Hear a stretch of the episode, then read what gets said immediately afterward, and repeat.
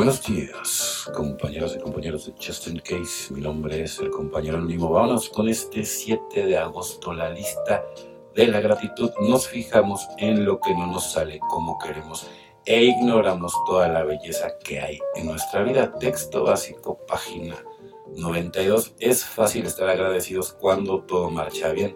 Si nos ascienden en el trabajo, estamos agradecidos. Si nos casamos, estamos agradecidos. Si alguien nos sorprende con un bonito regalo o un favor que no hemos solicitado, estamos agradecidos.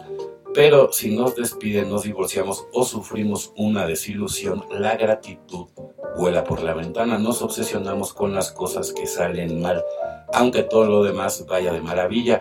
Aquí es donde podemos usar una lista de gratitud. Nos sentamos con el lápiz y papel y hacemos una lista de gente con la que estamos agradecidos. Todos los tenemos, personas que nos han apoyado ante las dificultades de la vida. Hacemos una lista de nuestras cualidades espirituales porque sabemos que sin ellas jamás hubiéramos salido airosos de nuestras circunstancias actuales. Por último, pero no menos importante, apuntamos nuestra recuperación en sí ponemos una lista de todas las cosas de las que estamos agradecidos, sin duda veremos que tenemos literalmente cientos de cosas en nuestra vida que nos inspiran gratitud hasta lo que tengamos una enfermedad o hayamos perdido todos los bienes materiales, encontraremos bendiciones de la naturaleza espiritual de las cuales podemos estar agradecidos. Un despertar espiritual es el don más valioso que un adicto puede recibir. Solo por hoy haré una lista de cosas tanto materiales como espirituales, de las cuales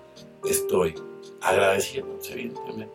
siempre va a haber mucho más que agradecerle, y sobre todo cuando estás en grupo, ¿no? O sea, que cuando comparas, ¿no? Y dices, bueno, realmente yo me estoy quejando de puras nimiedades, ¿no? A comparación de todo lo que están viviendo mis compañeros, ¿no? Entonces, no me queda más que darle gracias a Dios y echarle para adelante, ¿no? O sea, poner siempre en primer lugar mi recuperación un designio para vivir. Por nuestra parte, nosotros hemos buscado la misma salida con toda la desesperación del hombre que está ahogado. Lo que al principio parecía un endeble junquillo ha resultado ser la amante y poderosa mano de Dios.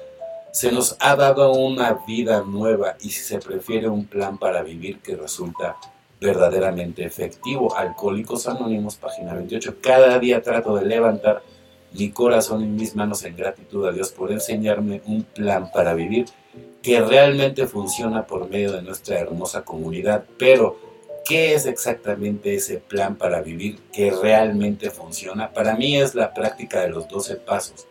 Lo mejor que pueda, la continua conciencia de un Dios que me ama incondicionalmente y la esperanza de que cada día hay un propósito para mi ser.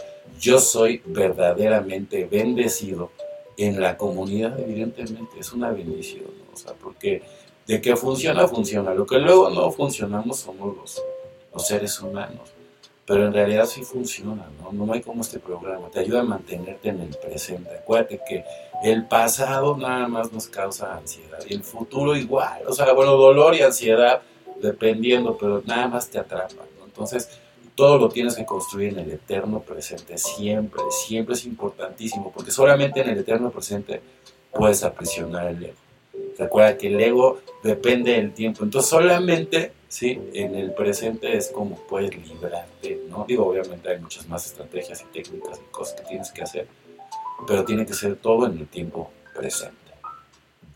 Bueno, compañeros y compañeras de Justin Case, deseo que tengan un excelente día, como yo lo voy a tener. Recuerden siempre estar bien positivos, estoicos. Si de todas maneras tienes que preocuparte que sea el lado positivo, hagan muchísimo ejercicio, no le hagan caso a la loca de la azotea. Felices 24 y nos vemos muy, pero muy pronto.